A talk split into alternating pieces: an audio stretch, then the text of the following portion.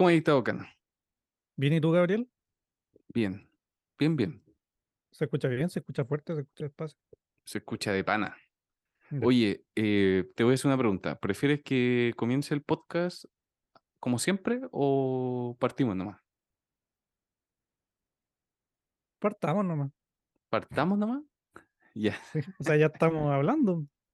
No, pero hagamos una presentación, que a mí me- igual Ya. me gusta la presentación. Ya. ¿Me Me pre- me esperáis un cachito? Sí. Ya.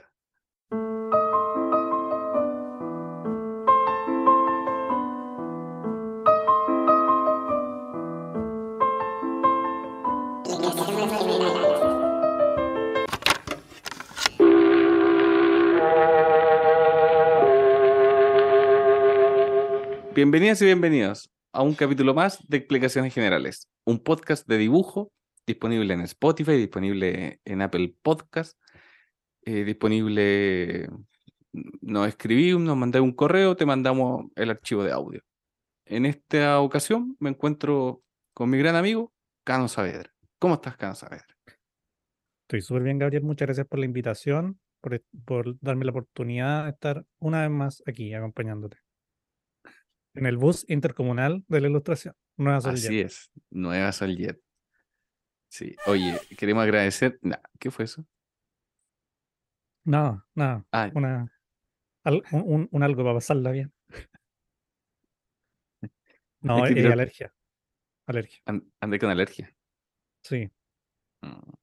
Soy alérgico a los chantas. Oh. Pensé que a los fomes. Dijiste a los fomes. También, también. También, pero yo sé cuándo, cuándo es cuál. ¿Qué nos tienes para hoy día, Gabriel? Mira, para hoy día tenemos un misceláneo. Explicaciones generales en misceláneo. A ver. Un misceláneo donde va. ¿Ah? Un poco Ritz. Un poco rates. Eh, me gustan los misceláneos. Antiguamente todo era misceláneo. Tú te comprabas una revista, venía un misceláneo de cosas. Ahora como que nada es misceláneo. Este es un podcast de dibujo. ¿Viste? Todo específico. ¿Ya? Antiguamente podría, era un podcast y se hablaba de todo. Sí. Ya no hay cosas misceláneas. Quería hablar de misceláneo. No, no quiero hablar de misceláneo. Quiero contarte un caso. A ver. Eh, Este antes es de parte contar... del misceláneo. Sí, esta es parte del misceláneo. Antes de, de contarte el misceláneo, te quería comentar algo.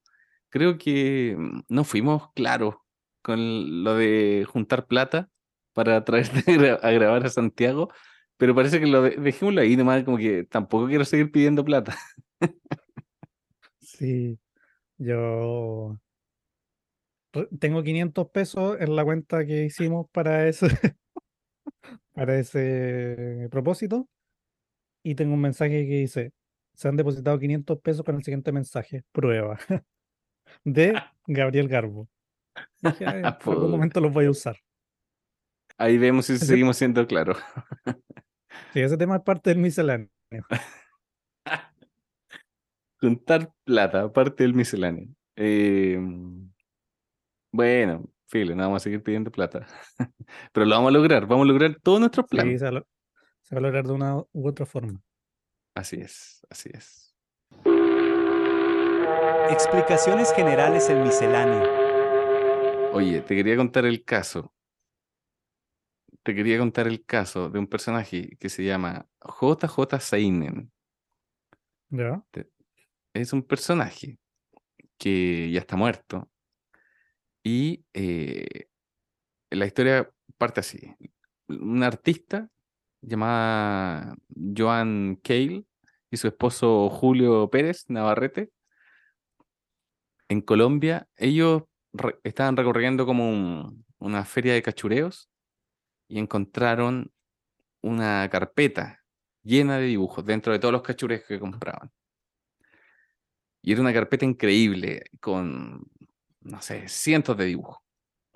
La cosa que después rastrearon al- a la persona que los vendía y de quién era el autor, porque no salía el nombre, hasta que llegaron a, al, como al taller de esta persona que ya estaba muerta y encontraron miles de dibujos más. Y eran Ya. dibujos, no sé, con técnica lápiz, pastel, eh, habían unos que eran como unos planos, eh, acuarela, tenía mucho estilo y pareciera como que no estaba hecho por alguien como académico en el dibujo, sino como Por que un humano. entusiasta del dibujo Ya. hizo este, es- este, esto, esta, cantidad de dibujos. Entonces, eh, el- esta pareja después recopiló todas estas todas estas ilustraciones y hizo una exposición en Colombia. Muy conocida y, y Una según exposición lo... permanente, ¿o no? Mm, No sé si era permanente. Ah, yo pensé que habían hecho como un museo, porque algo leí. Ya, ponte tú que era un museo. No, no te, no te Ya, manejo el dato. Si queréis, le ponemos museo. Tenéis que inflar la weá más para que la gente se interese. Hicieron un museo, ¿sabía, Cano? Oh, ya. Hicieron un museo. Ahí, ahí. Ah, chuta, me quedado dormido. En la parte del museo. Ahora empezó el podcast. Ah, ya. Ahora- Esa es la historia, pues te lo estoy resumiendo. Sí, Tú si queréis buscáis JJCNN en Google y ahí te parece mejor la historia, mucho más datos. A lo que voy, a lo que voy, es que hay, hay algo que me interesa mucho, que son las personas que hacen dibujos solamente por el entusiasmo de hacer dibujos. Académicamente lo llaman arte bruto, art brut, si le queréis sonar más ciútico, o arte marginal, que son como el arte que se hace sin escuela académica. Y, y hay de todo, hay unas así como genialidades, hay otras que son que son dibujos mucho más simples, hay otros personajes que calcan, pero lo que me llama la atención es que producen mucho sin la intención de mostrar. Por lo general siempre a los artistas se les reconocen cuando murieron, entonces están como que se encuentran estas obras y después de que murieron. Y ahí uno dice, ¿por qué produjo tanto y no mostró nunca? Es raro es igual, porque la mayoría de la gente que, que dice como no dibujo, como no dibujo de forma profesional, como que dice, yo hago un, un monopalito y me queda mal. Eh, seguramente lo he escuchado muchas veces, sí, eh, pero nunca he escuchado como a alguien que diga como, no, yo dibujo, no tengo estudios profesionales y he dibujado más que todos. claro. Eh, y nada, esa es mi única reflexión del Ah, tema. ya, No, no, perfecto. Vamos con Eh, no es que estaba pensando que, eh, no sé si todos los niños en verdad, no sé si lo tratamos en el tema de la infancia, pero todos dibujan en algún momento de sus vidas. Por, por- expresarse, no sé, por diversión. No, no sé para dónde tampoco. Vamos a cortar esa parte. Explicaciones generales en misceláneo. Oye, Gabriel, Eh, ¿Qué pasó, Cano?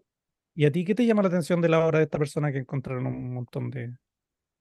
A mí me llama la atención, eh, bueno, viendo esos dibujos, que es como un, es como un impulso que no podéis controlar en una hoja. Como que el personaje, hay, hay dibujos que se van repitiendo, incluso a veces repite el mismo, y avanza, avanza, avanza, avanza, avanza.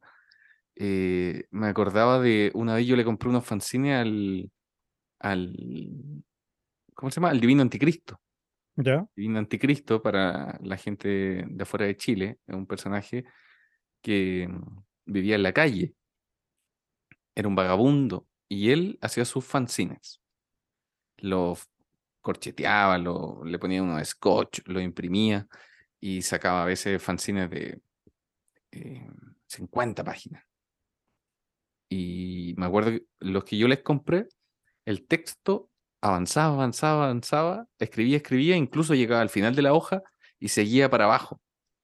Después volvía y, y seguía escribiendo, como que yo lo leí y me daba la sensación de que el tipo estaba escribiendo lo que pensaba y pensaba tantas cosas y tan rápido porque lo más probable que estaba tenía problemas mentales, entonces Claro. eh, ex- expresaba lo que de repente estaba hablando, Sus no sé, de- eran más rápidos que su cerebro y su cuerpo. claro. Pero incluso a veces se notaba que estaba hablando, no sé, de las farmacéuticas y que el gobierno de Estados Unidos se estaba metiendo y de repente empezaba a escribir obscenidades, así como, y le metí el dedo en el poto y bla, bla, bla, y así, ¿cachai? Como que te pasaba de un tema a otro. Entonces ahí yo decía, wow, esta persona, su mente eh, está, están pasando muchas cosas en su mente. Eh, quizás que también qué vivió él también, por qué traumas tenía. Entonces, me llama la atención eso, como de soltar, soltar, soltar en la escritura, o este, este personaje de JJ Seinen en, en el dibujo, que esté como la, las ganas de tener dentro algo y lo queréis como botar de alguna forma y da lo mismo si se lo mostráis a alguien o no. Eso ¿Y me este impresiona. J. Seinen estaba loquito, Mm, No, no, no, no. solo era como compulsivo. No, claro, sí, porque, claro, el arte bruto no. Hay una rama que se le. Se, a las personas que, que tienen problemas y trastornos mentales y hacen arte, también se les considera como arte bruto porque nunca estudiaron eso, pero como me decías tú, Entonces- también hay gente que está en la cárcel y que hace arte también. El arte bruto es eh, solo, o sea, la definición es gente que no recibió instrucción formal para ser artista, Claro, ¿cierto? según, según Digo- Wikipedia, Y como que el, el otro perfil es como Duo QC, como que Es arte creado fuera de los límites de la cultura oficial, según Jean Dubuffet. Este pintor francés también reconocido. ¿No te parece impresionante? eh, mm, me parece impresionante, pero igual yo creo que eh, no me parece tan impresionante. Porque Me, metámosle también un poquito de entusiasmo si me estás diciendo que le entusiasmo. me parece, me parece súper impresionante y te voy a decir por qué me parece súper impresionante. ¿Por qué me dejaste peinado para atrás con esto? Es que, es que yo tengo la teoría de que el cerebro siempre está produciendo algo. Eh, siempre está produciendo como en, como en términos de productos culturales. Si tú estás con un, con un cuaderno y anotáis todas las ideas que tenéis, vaya a terminar como con un libro desorganizado. ¿Cachai? Como si tomáis todas las cosas que pensáis durante un día y después las ordenáis al final del día, voy a terminar así con algunos párrafos que son bacanes sobre ciertas cosas. y que en el caso de una persona que dibuja compulsivamente como toda su idea, o, todos, o, o, o como que todo, todo lo que hace lo deja de alguna forma registrado, en algún momento va a ser un volumen de algo bacán. Eh, incluso si son cosas que no tienen sentido, como el divino anticristo que dice, ya sabes que voy a vomitar todo lo que mi cerebro está, está pensando en este minuto. Al final igual, eh, queda una obra Contundente. bacán, po. Sí, claro. ¿cachai? Eh, pero, o sea, no estoy minimizando que sea algo bacano o, o- o menos bacán. De hecho, estoy sorprendidísimo con todo lo que me has contado. Eh, pero yo creo que eso es como lo que tiene el volumen. Es como la ley de los números grandes. Que en el infinito hay un montón de casos que se repiten, que son, que se... Entendí. Sí, po, o sea, pero más que el volumen también me sorprende que sea como el límite, o sea, como decía la definición de Wikipedia, el que, que arte que está como en los límites oficiales de la cultura, ¿cachai? Como que de repente el volumen sorprende y por eso hacen una exposición de eso todo. Pero si esta persona hubiera hecho tres dibujos, no, quizás no le sorprende a nadie. Entonces yo creo que el volumen, en ese caso, para el arte marginal funciona para sorprender a la cultura, a los museos, a los que están dentro de esto. Pero hay otra, hay otro lado que, que es también el no estar dentro de la academia, ¿cachai? Como la gente en la cárcel. Eh, había, no me acordé el nombre, pero te contaba el caso del- de un caballero que salía a recoger, recoger cachureo y hacía escultura. Eh, hizo después un parque. eh, lo- o sea, esculturas las ponía en un parque en la calle y al final como que el municipio del, del lugar cachó que esto era demasiado bacán y lo hizo como un parque oficial. Y un caballero que salía a recoger cachureo nomás, po. ¿Ya? Entonces, me, me sorprende que exista gente así también. ¿Cachai? Uno tan entusiasmado con, con, con hacer dibujo y mostrar en las redes sociales. en el... ayer, ayer me junté con unos amigos que dibujan, todos A dibujan. ver. Y ya. nos pusimos a conversar y todos decían, oye, no. eh, como que he dibujado súper ahí, poco. ¿Ah? No, nada. Decían, oye, he dibujado súper poco, sí, no sé qué dibujar. Y de repente la conversación de estar hablando de que no hemos dibujado nada se llevó a, a las redes sociales. ¿Cachai? No, aquí para que te pesquen tenéis que tener un TikTok y un TikTok tiene que ser de esta forma y tenéis que mostrarte de esta forma también en Instagram para que te pesquen y tener más audiencia. Y como que yo pensaba, el, el... partimos hablando de quizá una crisis creativa, pero después terminamos hablando de redes sociales, pues de mostrar. Entonces, eh, es curioso, po, curioso. El, el arte bruto es gente que no tiene esas pretensiones de mostrar y de pronto los bloqueos creativos de los dibujantes son tienen que ver con eso, pues, con mostrar, con cómo te ves frente a la gente, a la audiencia, al público. Sí, yo eh, me acuerdo de una vez, me acuerdo una vez que fui a, a vacacionar con mis tíos y con mi mamá. Y yo estaba súper aburrido. Y me hice un juguete. El juguete era una especie de pelota amarrada a un, a un hilo. Era como un, ju- ¿cómo se- un juguete bruto. Y, Un mm, juguetero bruto. y nada, pues estuve como todo el verano jugando con una pelota con un... que era como una, como una bolsa que tenía como basura dentro, no sé. Eh, eh, la cosa es que yo creo que es como una invención que nace a partir de eh, una necesidad. Y te mostraba igual, antes de que empezara este capítulo, eh, hablando como del, del arte bruto de la, de la cárcel particularmente, que una vez vi eh, en una galería una, una exposición de armas hechizas que habían hecho una cárcel gringa. Y las armas eran así como muy bien, como, como que la ingeniería era perfecta de, la, de las cuestiones. Entonces yo creo que en algún grado, como que uno siempre necesita, o no sé, un, un perfil de persona a lo mejor necesita eh, hacer como cosas, ¿cachai? Como dejar eh, registro físico del, de lo que está pasando por su cabeza. Entonces yo creo que a lo mejor en algunos casos se manifiesta como un arma, en algunos otros casos se manifiesta como, eh, no sé, una escultura, una plaza, qué sé yo.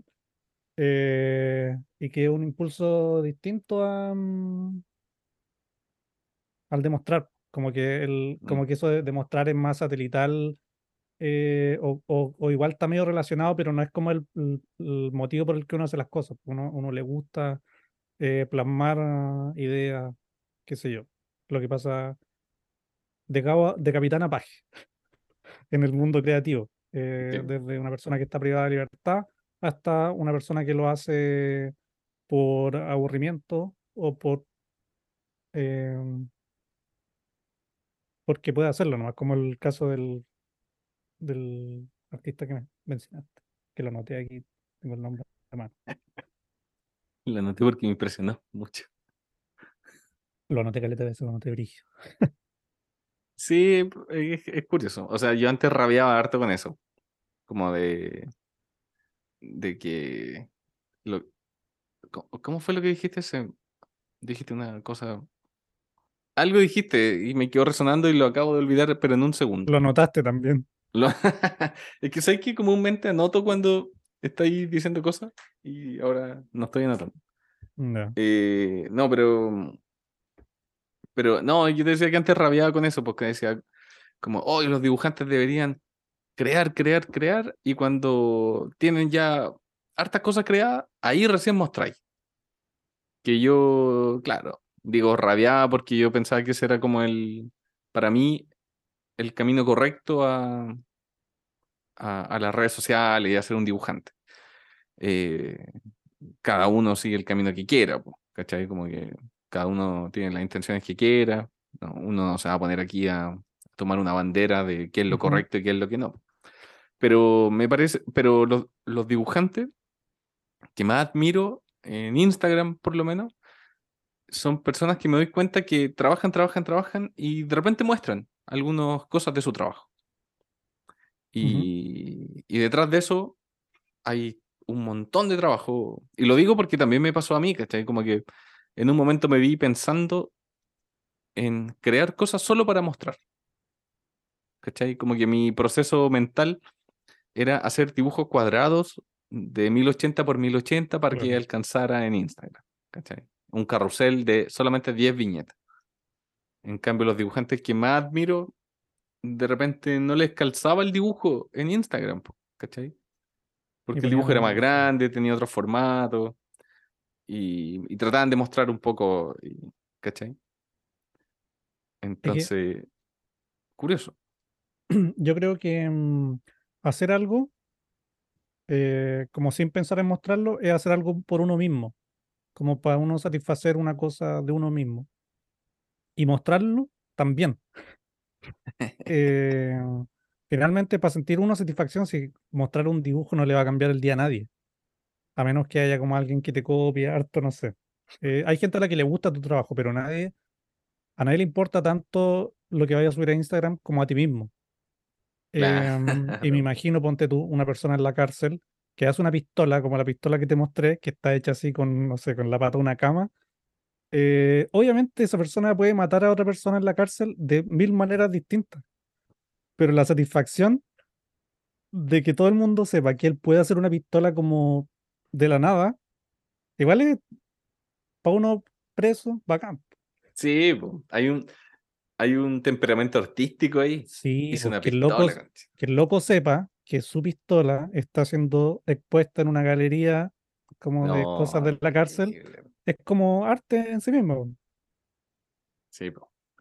Está ahí mm, pescando algo. Yo, sabes que yo incluso eh, vi alguna vez un, un caballero que trabajaba en un cename. Me mostró que a las tijeras la abren y ocupan solamente una y le sacan filo a eso. Entonces te queda el mango y la punta. Es un arma mortífera. Y, y la creatividad de... no, pero las que me mostraste tú eran increíbles y tenían hasta silenciador. Eran... Sí. Sí, yo esa, esa, esa arma la vi en, en los casos de mito. Y eh, en ese programa aprendí que como que el, el- la ingeniería en general y el, y el arte, o a lo mejor las ciencias, no sé, como que tienen harto de arte, como, como de la cachaña que hablábamos alguna vez, como de, mira, se me ocurrió hacer esto de esta forma. Eh, y siento que en el caso de esas pistolas, como que igual hay un orgullo que puede ser similar al que uno siente cuando hace un dibujo bacán. Sí, Imagínate, la persona que se le ocurrió hacer eso con las tijeras el primero, dijo como soy, cambié la historia, como soy un genio. un pionero, sí, a un lo mejor igual- Hay que hay, hay como ideas que están como en el inconsciente colectivo, que la, que la inventan como varias personas al mismo tiempo. sí. Sí, sí. O sea, ahí podí, se- según tus creencias, podéis decir que hay un inconsciente colectivo, o de repente son las necesidades de los tiempos que a muchas personas se le ocurren cosas. Pero yo, yo encuentro que es bacán. Es bacán no pasar por la academia y de repente encontrarte con estos genios, así. Ah, sí. Pero yo estaba pensando, porque yo silbo todo el día. Y sé que no encuentro que silbe mal. A ver, pégate un silbido.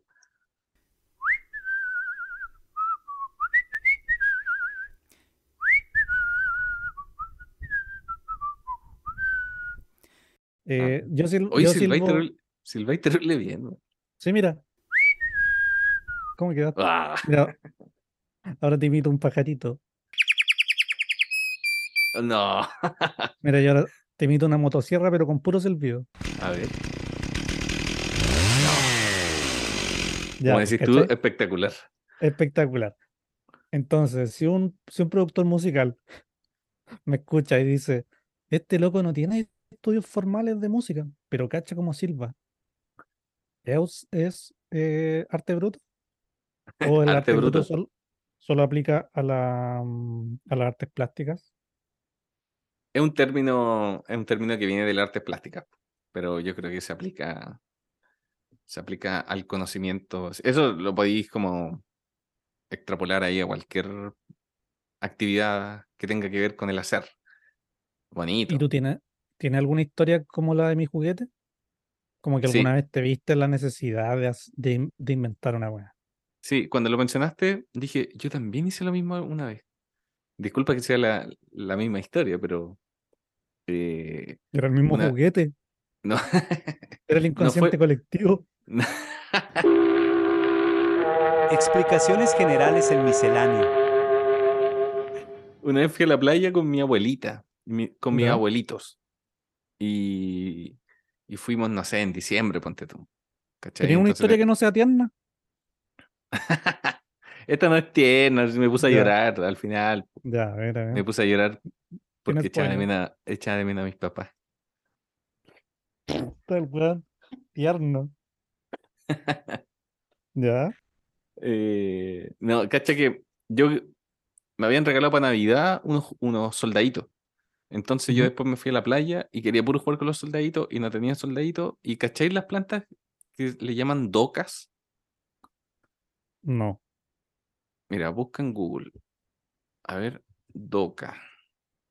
¿Con Planta. C o con K? con C. Doca planta, ¿ya? Doca. Ah, ya. Sí, conozco. Doca le llaman quizás vulgarmente. Quizás Sí. la hubiera cachado si te digo Carpobrotus equilaterus. Ah, sí, pues. Mi mamá decía anda a buscar esa weá para cuando salían unas cosas en la piel, me acuerdo. Ajá. Ya.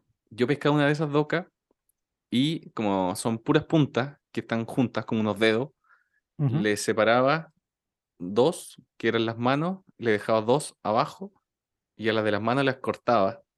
Entonces quedaban Ya. como brazos y quedaban como personitas. Y yo solo Oh. jugando en la arena, no en la playa, sino como en, en la casa de la playa, tenía ahí todo un escuadrón de soldados. Después me iba a llorar porque echaba de menos a mis papás, pero jugaba ahí con Cuando terminaba la guerra, venía el llanto. claro. Era entrete, era entretenido. Y en, e- en esa misma casa en la playa, mi abuelo había construido hartas cosas. ¿Ya? Era Tenía inventor. como inventor, me gusta decirle a mí, pero- eh, ingeniero bruto. ingeniero. bruto. Ingeniería bruta. No, pero el típico el tarrito que está conectado a la, a la chaya, en la ducha, entonces tú llenas ahí el tarrito, se llena y todos esos sistemas que tampoco son tan geniales, pero tienen ahí como eh, su ingeniería. po. Entonces cualquiera puede, puede hacer eso. No, está bien. Está bien. Es que el, el final pensé, o sea, pensé que venía más de la historia. Ah, es que no quise seguir complementando, pero había un baño de pozo. Y en ese baño de pozo, eh, una vez yo fui a la playa y, y me traje en un balde puras jaivitas, chica. Y las tiraste para adentro. No, no, no. Mi mamá me dijo, bota las jaivitas, bótalas. ¿Pero estaban no- muertas? Estaban vivas, po, estaban vivas y estaban en un tarrito. Y yo no sabía qué hacer, pues, ¿a dónde las dejo si ya habíamos llegado a la casa? Y no se me ocurrió nada más inteligente que ir a tirarla al baño de pozo. Lo que provocó en mí un, un miedo a ir al baño los siguientes días pensando que las jaivitas a- iban a salir y me iban a morder una gónada. Oh, Y, y creo que fue la vez que más me aguanté de ir al baño. Explicaciones generales en misceláneo. ¿Cuánto es lo máximo que te haya aguantado sin ir al baño? Esa vez, como cinco días, tú, sin ir al baño. Yo también creo que cinco días por un caso extremo. Cuando, Cuéntalo, no tiene nada que si- ver. Cuando era chico, sí. Cuando era chico iba a la casa de una tía abuela, que también tenía un baño de pozo. Eh, y una vez me levanté iba a ir al baño. Y me dijeron, no, no vayas. Y, y dije, ¿qué pasa? Hay un coipo. ¿Cuáles son los coitos? Hay un coipo allá afuera. Coipo de Forestín parece, ¿no? Ah, sí, sí, sí. Coipo, coipo es una especie de ratón, sí. como un capibara chileno. Es un ratón gigante con los dientes naranjos. Dijeron, no vayas, hay un coipo. Dijeron, ¿quieres ver el coipo? Y me asomé y había un coipo. Esa es mi historia. Explicaciones generales en miscelánea. El coito. El coito. ¿Ah, tú escuchaste el coito? Había un coito. Había gente teniendo coito. Explicaciones generales en miscelánea. Pero ¿sabéis qué? Eso, el olor de la de los baños, ¿cómo se llama? Baño, Baño de pozo. po- ¿o ¿no? de pozo. No es tan malo. Eh, No es tan malo como uno lo pensaría que podría ser un No hoyo malo. con caca. claro, no es tan malo como otros olores del ser humano. ¿Como cuál? El pipí. El pipí es mil veces más hediondo.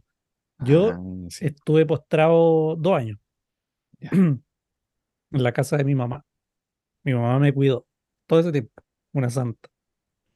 Y un día tuvo que irse como de viaje. Y me, la cama que yo tenía me la llenó alrededor de, de comida, porque yo no me podía parar. Estaba postrado así 100%. Y, y yo tenía una pelela. Tenía una pelela donde hacía pipí. Ya. y era vacía constantemente. Pero una vez, o sea, esa vez que mi mamá no estaba, quedó la pelela con pipí debajo de la cama. Ya. Y el pipí tiene una vida útil tan corta y yo no sabía. Se, se estancó. Se estancó, me Mm. imagino que se formó una película de grasa Una encima, nata. no sé. Al- algo pasó, algo pasó que se transformó Una nata de orina. y de verdad que no podía dormir en la noche, como que todos los Oh, segundos de esa noche tenía ganas de vomitar. ¿En serio? ¿Tan- En tan serio, es el olor más cerdo que, que olió.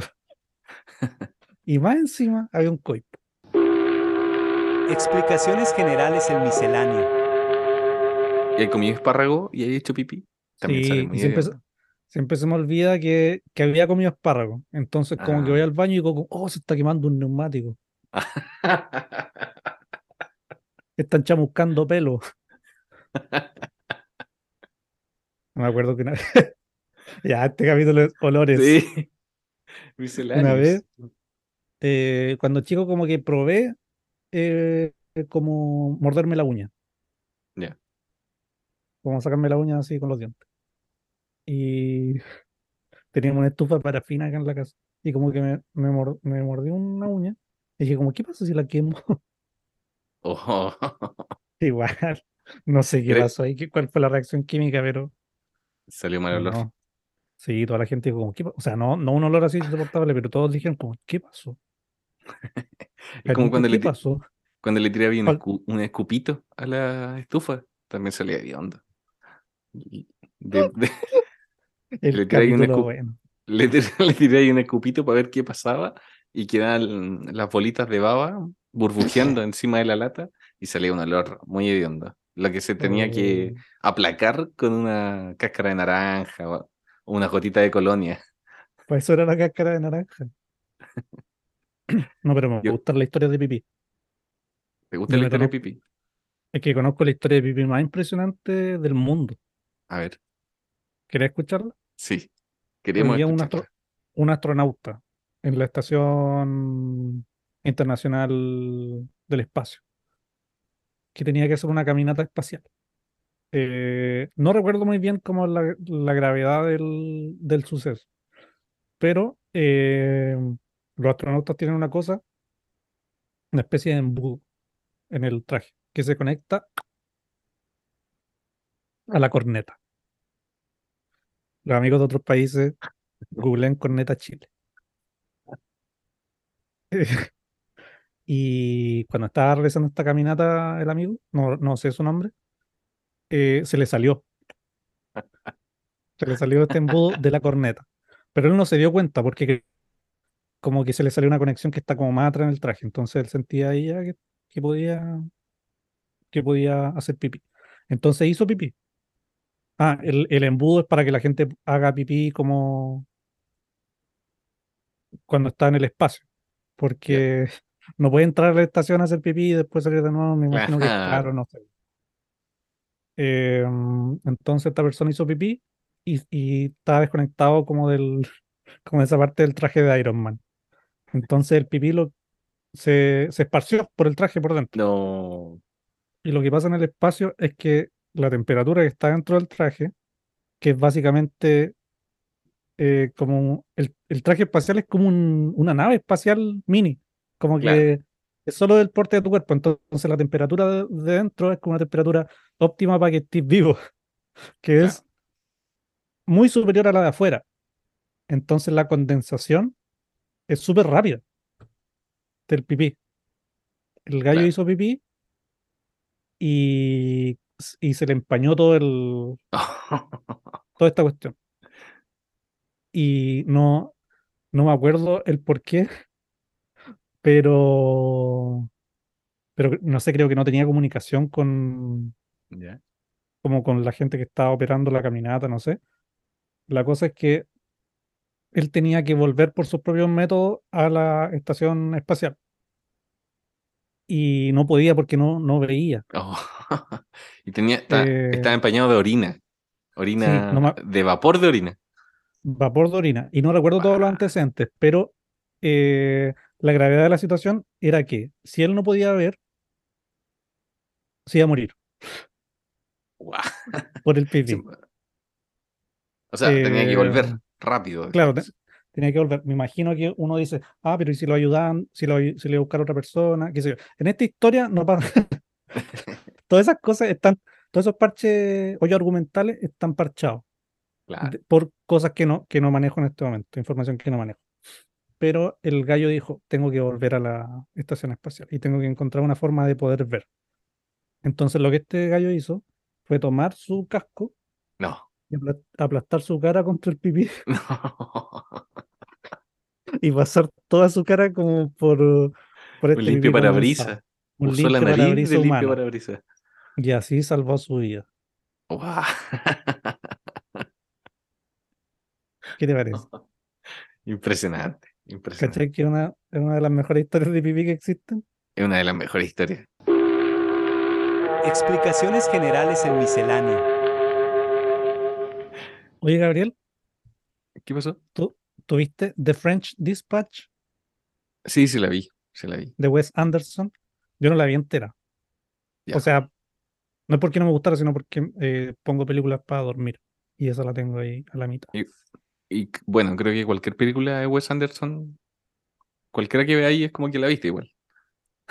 Eh, le caché el- ya lo- las lanitas que puso. qué sé yo. Claro.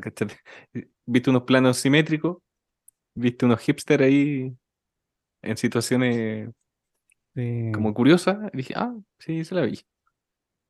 y un edificio ahí con Unos qué sé, colores pastel. Unos colores maquetas. pastel. Es que me acordé porque estaba hablando del arte bruto y en esa película hay un personaje, hay, hay como tres historias, ¿no? Una cosa así. Y la primera es de un, de un reo que eh, es un gran artista, o sea, es descubierto como artista en la cárcel por otro, por otro reo creo que es como ap- apreciador del arte. Eh, lo descubre en una, en una clase como comunitaria de, los de los reos sobre arte. Y este artista hace mm, eh, abstracciones. Eh, y hace grandes cuadros que se supone que son grandes obras maestras por las que eruditos de la época viajan miles de kilómetros para, para las subastas de esta, Mm. de esta obra. Y hay una parte donde dicen, eh, ya, pero ¿cómo sabemos que, que no es un, que no es un tonto nomás? Que no es una persona que está tratando de, de que no es un chanta, básicamente. Claro. Y el personaje de un- alguno de los narigones que trabaja con Wes Anderson dice, es que mira, este hizo un dibujo de un pajarito. Y todos dicen, oh, está bacán. En- Entonces, sabe hacer un dibujo de un pajarito, pero elige hacer abstracciones. Claro. Eh, em, entonces dicen, ah, de verdad es un maestro. Un maestro es una persona que de verdad que puede hacer otras cosas, pero elige hacer esto. El- claro, ¿Qué te parece camino- eso? ¿Es arte bruto? Eh, es- mm, sí, es como un engaño igual, ¿o no? ¿Por qué? Pero es como eso, ¿has cachado esas bandas como de músicos que se nota que son músicos geniales que pasaron por la academia, pero que después hacen como un estilo de música mu- muy extraño? Ya. Lo digo en particular por un video que me recomendaron de se llama Clown, Clown Core, que son como payasos haciendo música dentro Ya. de un de un furgón. Como haciendo una propuesta. Y andan, claro, y andan haciendo sonidos como ¿Y Pero de pronto el loco se- son? 60. Son dos, son dos. Y de pronto el loco se pone a hacer un solo de saxofón y el de la batería empieza a tocar y te das cuenta que los jóvenes claramente pasaron por la academia y son capos, pero prefieren hacer esto otro que es súper diferente y quizás los llena más y, y no sé qué. Entonces el maestro de la película, ponte tú que sabe hacer algo, pero deci- decide hacer lo otro porque lo llena o algo así. No, no me acuerdo qué bien qué pasaba. Al final mostraba como unos cuadros, parece, ¿no? Le dan un tiempo para hacer un, como Sí, una lo muestra. en la pared de la cárcel. Lo pintaban en la pared. Y no se lo podían llevar, algo así era, Sí. ¿no? Se iban a la subasta y estaban pintados y no se podían mover. Sí. ¿Qué pasa si una persona es entusiasta del, de algún arte y lo estudia, pero no formalmente, y la hace por, por sí mismo, y después se instala en la comunidad artística? ¿Sigue siendo arte bruto? ¿O hay que tener algún tipo de problema? Algún problema legal. Algún problema de todo tipo. Ya, eh, mira, yo estoy respondiendo sin saber, sin, sin leer el artículo de Wikipedia completo. Pero me da la impresión de que eh, no tiene. Si entra a la academia. Eh, oye, buena la pregunta igual. Porque iba a responder algo, y pero claro. Sí, porque Porque si entra ¿cuántos en el ilustradores? circuito del arte y empieza a vender sus obras, ¿ya deja de ser un arte bruto o no? Claro, pero O- sigue pintando en, en su, en su casa, no sé. Como en, en un lugar vulnerable. Claro. Me acordé de Yayoi Kusama, ¿cachai? Yayoi, Yayoi Kusama, la que vino, La de los puntitos. la de los puntitos, que vinieron a Chile y varios se sacaban Sí. fotos. Todos se sacaban fotos para el Instagram con Yayoi, Yayoi Kusama. Y, y la maestra vivía en un, en un hospital para enfermedades mentales. Claro. Y tenía esta. Y sus obras, que no eran las que todos se sacaron fotos, porque las que se sacaban fotos eran como. Era un sector que hicieron, po, Yo me como acuerdo. una casa donde pegaban puntitos y ahí la gente se iba a sacar fotos. Pero había otro salón con sus obras y eran cuadros de ella. Y me pasó la misma sensación con el Divino Anticristo. Cuando los vi, era como alguien obsesionado con algo. Y le daba, le daba, le daba, le daba. Eh, y ahí me pareció impresionante. Eh, me gusta, me gusta la gente que se obsesiona con cosas, como el personaje de Encuentros Cercanos del tercer tipo, el que construye la montaña en su living. ¿Te acordáis? No, no me acuerdo. La vi, pero no me acuerdo. Que como que no sabía lo que era, pero él construía esta forma y de pronto vio en la tele y le hizo... Me, me gustan las personas que se obsesionan con algo que no saben muy bien qué es. Me gusta A mí me pasaba eso un poco con Kim Jong-gi. Como que yo decía, esta persona obviamente tiene algún problema. Pero no sé, yo creo que todos los genios son como así un poco. Como me acuerdo que mm, en la época que compartí harto con Abello, como que de repente, no sé, pues, escuchábamos una canción y teníamos un show. y él decía como, a ver, ¿y cómo, cómo podemos hacer esto algo chistoso? y Se no sé, pues, con eso. Claro, y a la semana siguiente ponía la canción en el show y como que improvisaba algo y eso quedaba para el show posterior y como que siempre iba metiendo algo. Entonces, eh, es lo que te decía yo, pues como eh, trabajar harto tiene que ver con ir dejando registro de lo que la mente va pensando sola nomás. Pues entonces, en volar, esa gente que está muy obsesionada eh, tiene una gran obra por porque su porque el volumen de las cosas que hace tiene un un punto de como de enfoque muy muy preciso, ¿cachai? Como Yayoi. Kusama dice como eh, los círculos, los puntos, como que eh, estoy todo el día todo todos los días de mi vida pensando en punto, en punto, en punto. Entonces, eh, al final tú decís como, ah, esta persona ha trabajado harto, pero es que no, pues como que su cerebro funciona de esa forma, ¿no? Claro. O sea, no deja de ser impresionante, obvio. Em, Pero igual, igual se puede lograr consciente, yo creo. O sea, igual uno puede obsesionarse con algo y, y darle, darle, darle, quizás con el dibujo, dibujar eso, darle, encontrar todas las formas posibles que podéis como hasta quedar satisfecho, soltarlo y después avanzar con otra cosa. Es como lo que hacían los artistas cuando trabajaban como en series, ¿cachai? Como, incluso lo hacían con colores, eh, rosado, azul. Vamos, avanzáis con eso, así una serie de cuadros, listo. Luego lo abandonáis, avanzáis con otra serie. De repente dibujáis plantas, vais con las plantas, avanzáis, avanzáis. Y detrás de eso yo creo que hay un trasfondo súper profundo y... Pero da lo mismo, ¿cachai? Da lo mismo como espectador uno, si uno aprecia la obra nomás. Pero sí, yo creo que eso se ajusta como a los trastornos que uno tiene. Porque, por ejemplo, eh, fui a terapia harto tiempo y mi psicólogo me dijo como, se nota, o sea, como que todo lo que tú estás haciendo es como que te estáis preparando para en algún momento ser alguien bacán. Eh, y claro, pues como que todos los dibujos que yo hago es como, ya, que, eh, que- como que estoy entrenando para algo.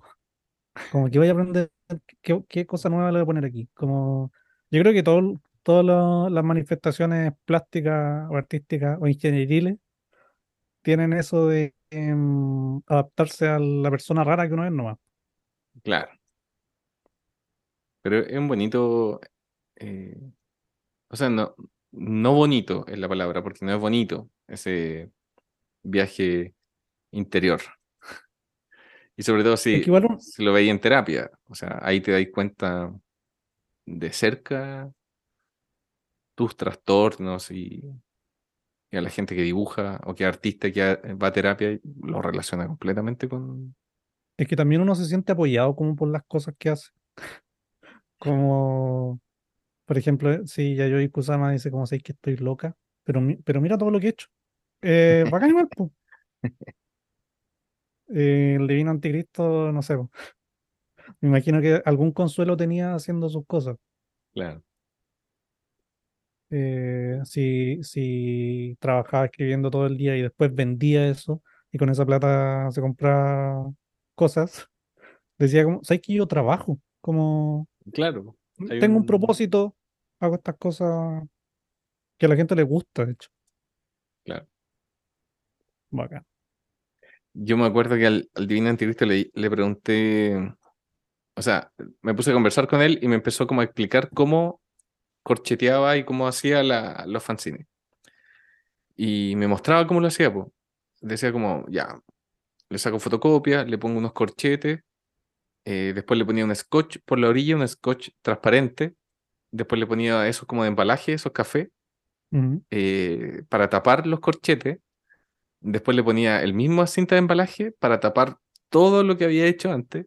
Y cacha que yo me estaba explicando eso y yo decía, ya en la parte de los corchetes está bien nomás, ya no es necesario seguir poniéndole más cosas. Pero para él, en su rollo, estaba hacer esta parte, ¿cachai? Después le ponía la bandera de Alemania en la portada, ¿cachai? Pegada de una forma, y claro, después yo veía lo, cómo lo había hecho y tenía eh, cosas de más, ¿cachai? Scotch que tapaban algunas partes y no, no era necesario. Pero de repente, o sea, como que uno igual tiene esas cosas, como valores que no, Sí, que no se ven. Por ejemplo, cuando en un dibujo, no sé, eh, tenéis que hacer un cómic de tres paneles con Charlie Brown. Eh, lo óptimo es copiar y pegar a Charlie Brown, pero yo en mi mente digo, como no, pues, como que tengo que hacerlo tres veces. Claro, eso, po. a nadie le importa. Como que hay un, un oficio que. Sí, po. el- lo que decía yo, pues, como que el, el- el trabajo tenía valor para él. Eh, Sí. Sí, sí, eso. El, el, yo creo que todos se obsesionan con eso. Yo, por ejemplo, el póster que hice, el, el del fantasmita, vendía el póster nomás, po. Pero antes de sacar el póster necesitaba que tuviera una caja especial, un sticker para sellar una cosita, un papelito, un sticker, un papelito especial para... Y al final uno, son cosas que a nadie le importa. A nadie le importa y solamente a uno y... Pero dan una satisfacción. yo compré el póster, te quedan algunos pósters. Yo insto a la gente a que se compre el póster. Se llama Fantasmita Gabriel. Fantasmita nomás. Fantasmita y brilla en la oscuridad. Viene con un soy- buen tubo, viene con unos buenos stickers. El tubo lo regalé. Pero, pero una persona que lo va a usar. sí. Ah, es que a ti te mandé un tubo, porque la demás gente le mandaba cajita nomás. Ah, chucha. Fuiste uno de los primeros. Ya, Creíste en el, en el proyecto. no dije nada. Explicaciones generales en misceláneo. Bueno, y terminando este capítulo misceláneo, eh, ahí hay varias cosas que me quedan dando vueltas. Desde A ver, eh, J- JJ Seiner, este artista eh, que dibujaba, dibujaba y no mostraba, como muchos otros artistas que también hacían lo mismo. Creo que la, la novela gráfica más grande que existe, que tiene como unas 3.000 páginas, también está hecha por un caballero así, eh, que también dibujó, dibujó y después de que murió encontraron su obra. Entonces, me hace cuestionar y me hace pensar muchas cosas relacionadas con el mostrar actualmente en las redes sociales, tu trabajo obsesivo con algo, eh, el arte bruto, alejado de la academia, que es considerado bueno, que es considerado, ma- considerado malo, ¿cachai? Una obra de un, de un reo eh, es considerada buena, es considerada mala. ¿Cómo afecta actualmente a los dibujantes? No sé, yo he visto, he visto escándalos en redes sociales donde una persona sube un dibujo que para muchos dicen, oye, este dibujo es de un niño chico, lo está vendiendo a precios tan caros. Entonces, uy, eh, eh, eh, escándalo con eso. ya. Entonces, ahí me cuestiono, ¿cachai? Como entran otros factores. ¿Por qué se critica a un artista su obra o su forma de mostrar su obra? ¿Es su obra buena, es su obra mala? Son puras dudas que... ¿Son puras ¿Comparte alguna de estas dudas? Sí, comparto muchas de esas dudas. No sé, yo vi el caso, vi el caso, lo, se, se pasó por aquí por la agencia, se, se está tramitando en este momento, no puedo dar muchos detalles, están en fiscalía casi todos los, los antecedentes, eh, pero lo que hemos podido recopilar, eh, Explicaciones generales, fiscalía. no, nada, una persona sube un dibujo malo eh, y alguien le dice, oye, tu dibujo está malo. Y otra persona salta y le dice como, oye, como tú no sabí, no opiní. ¿Hay cachado eso, no? Sí, Como que hay, hay gente defendiendo. Y hay gente que para opinar de dibujos o para opinar de mm, el arte en general, eh, dicen como, oye, ¿sabes que yo no, no dibujo? O como, yo no sé mucho de arte, pero... No sé si se ha escuchado eso. Sí, como- Oye, si no dibu- como que- esto ni dibujan ni andan criticando. como que siento que la- las artes visuales siempre están eh, como con ese blindaje. Cuando la gente dice, oye, sabes que yo no dibujo bien, pero, o sea, yo no, no sé nada de dibujo, pero quiero opinar esta cosa. Y eso es algo que no pasa en otras disciplinas, como que nadie dice, eh, oye, sabes que yo no cuento chistes, pero no me gusta el meruane. ¿Cachai? Claro, Como que lo encuentran fome nomás. claro. O no sé, pues, eh, ¿cómo No me gusta esa canción. loca? Y es como, ya, pero Claro, si no músico, que, no mm, podía opinar. ¿Cómo se llama esta loca? Raquel ¿Cuál? Castillo. Ah, sí, la de las 5.000 Raquel imitaciones. Castillo, la, la de las 5.000 imitaciones. Eh, no me acuerdo cuántas eran, pero una persona que transversalmente, de todas las personas del mundo, saben que canta mal. ¿Cachai? Y nadie dice como, oye, sé que yo no sé de música, pero no, no- no encuentro que no canta bien. Claro. Como que ese parche ante la herida se- existe solo en el rubro de las artes visuales. Y yo creo que eso existe porque em, como que desde que esta persona firmó un, un inodoro, ¿no? ¿Cómo se llama? Un urinario, Claro. Duchamp, esa persona, empezó a existir el arte como una forma de marketing, ¿cachai? Ujú. Entonces el arte, eh, a diferencia del diseño, que el diseño es como una cosa que tiene que hablar por sí misma, el arte se apoya caleta en la gente, la persona que hace el arte. Claro. Como que ahí empezaron a coexistir esas cosas, siento yo. No, no, yo no sé mucho de arte. pero no, sí, pero sobre todo actualmente. sí, pues siento que, Hay personas que siguen al, al autor Em, más que a la obra. claro, entonces, eh, entonces, claro, como que eh, esa, esa unión como de, de, de obra y arte, siento que si alguien te dice, oye, eso está malo, eso está feo, no está atacando tu obra, como que te- igual te sentís atacado tú, ¿cachai? Como que eh, en la- Claro. existe eso, como esa relación. Y yo pienso que si te dicen que un dibujo está malo o feo,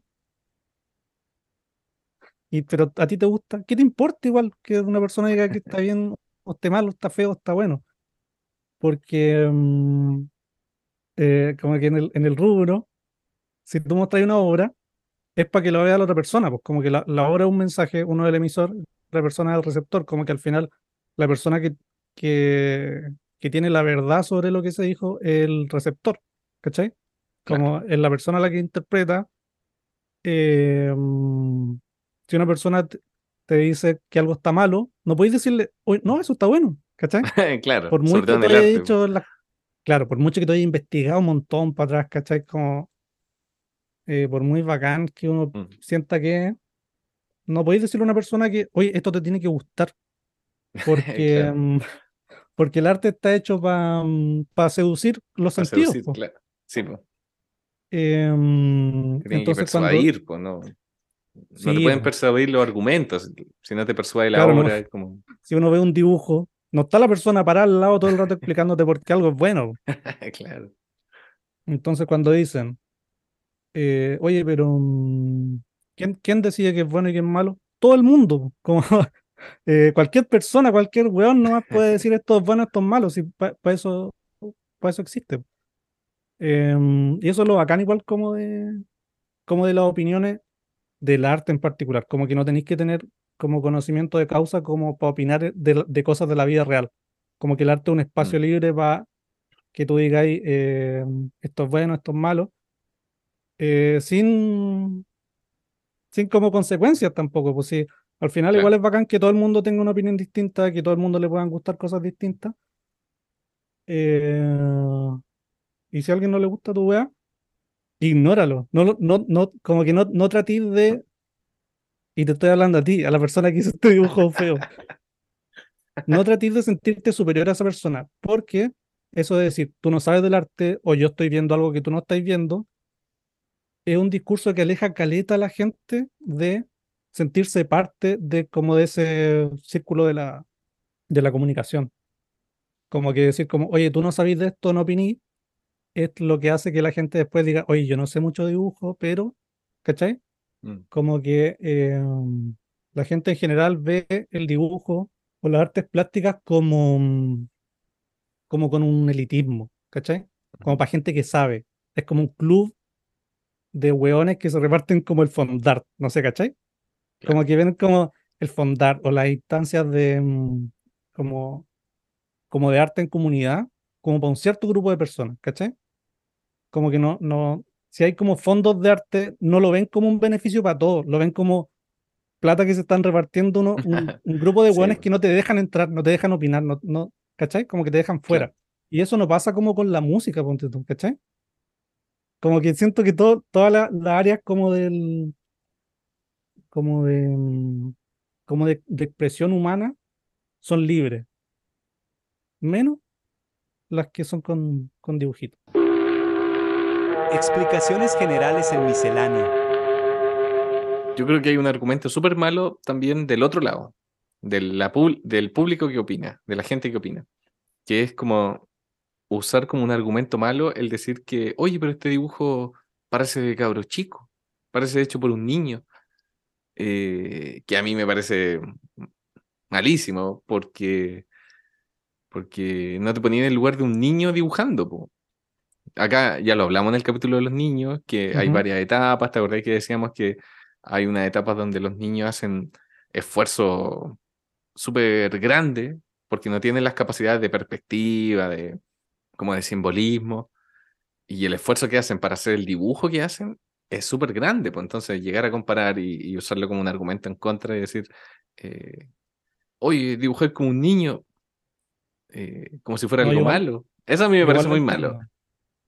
No, eh, sí, se, en- se entiende igual, pues se entiende al- a lo que va el comentario, porque eres un adulto dibujando como un niño. A ese yo creo que va el, el punto. Pero a lo que voy es como, a- afírmate de ahí por último, ¿cachai? Defiende tu obra de con ese argumento, no sé. Es que eso, no la defendáis, no, no digáis nada. Ah, bueno, sí, no, Pero yo, no, es que yo, yo te digo que igual no entiendo hay que la defender la que- obra. yo entiendo la gente que critica de forma maliciosa, de decir como estos dibujos son, feos, como tratando de herir justamente a la persona que está haciendo las cosas, como de hueviarlo, ¿cachai? Eh, Sí, pues en ese hueveo caen lo, por- en un tarro de argumentos de lo que sea. porque cuando, cuando estáis hueviando como alguien porque dibuja mal, en el fondo te estáis desquitando con ese grupo como elitista que no te deja opinar, ¿cachai? Como están superando algo, están superando un grupo de gente que lo margina, ¿cachai? Claro. eh, como, ay, no, como no te gusta, como decir que no sé dibujar, weón, tu dibujo es como el pico, ¿cachai? claro. Eso, sí, eso pues, pienso el, yo. Eso el pienso yo. argumento. Y yo también hueví al maestro. Pero por otras cosas, igual. Igual huevear a alguien da lo mismo. el- no sé si tanto. ¿Para qué hueviar a alguien? Bueno, sí, en este capítulo, en este podcast no llamamos a molestar a nadie. No. No. Pero si Sí. alguno de los dos panelistas que está aquí, en su rato libre, siente el deseo de molestar a alguien, que lo haga bajo, bajo su propia responsabilidad. La opinión es vertida este No. programa. Y lo digo por Gabriel, lo digo por Gabriel, No, sí, a que mí. tiene una, una cuchilla en la boca. Critea con un cuchillo aquí atravesado. Explicaciones generales en misceláneo. Yo siempre pensaba que los astronautas, ¿cómo se rascan la nariz? Y googleé, ¿cómo se rascan la nariz los astronautas? Y tienen un velcro. No. Como en la en Adelante. el visor, ¿sí? Que son así. ¿Te acordás que había un reality show que el primer el capítulo espacio. tenían, tenía- ¡Oh, qué buena serie! Tenían que tomar eh, su propio Orina. pichí. Sí. ¿Qué, qué reality era ese? Eh, no sé, pero eran como famosos. Y siempre me acuerdo que había un tipo, el último, que había hecho un pipí que era lo más parecido como una cerveza negra, una cerveza con espuma. Y se la mandó, al se- Ah. se la mandó al seco el maestro. DJ Black. Ponte tú que era DJ Black, eh, eh, Ronnie Dance, algo así. Explicaciones generales en misceláneo. Este ha sido un capítulo misceláneo de explicaciones generales. se nos Muchas acabaron los gracias. Cano. Se acabaron, se acabaron las anécdotas de los orinas. Sí, pero feliz de estar haciendo aquí. Se vienen otros capítulos. Se vienen cositas. Sí, sí, no quería decirlo, se vienen cositas. Muchas gracias, Cano, por tu tiempo. Muchas gracias por la participación. Siempre un gusto. Gracias, gracias por invitarme. Quiero mandar saludos a toda la gente que escucha este podcast y que se lo comenta Gabriel, porque Gabriel me manda todos los pantallazos que dicen sobre Telón. Así es. Va, piano. Pe-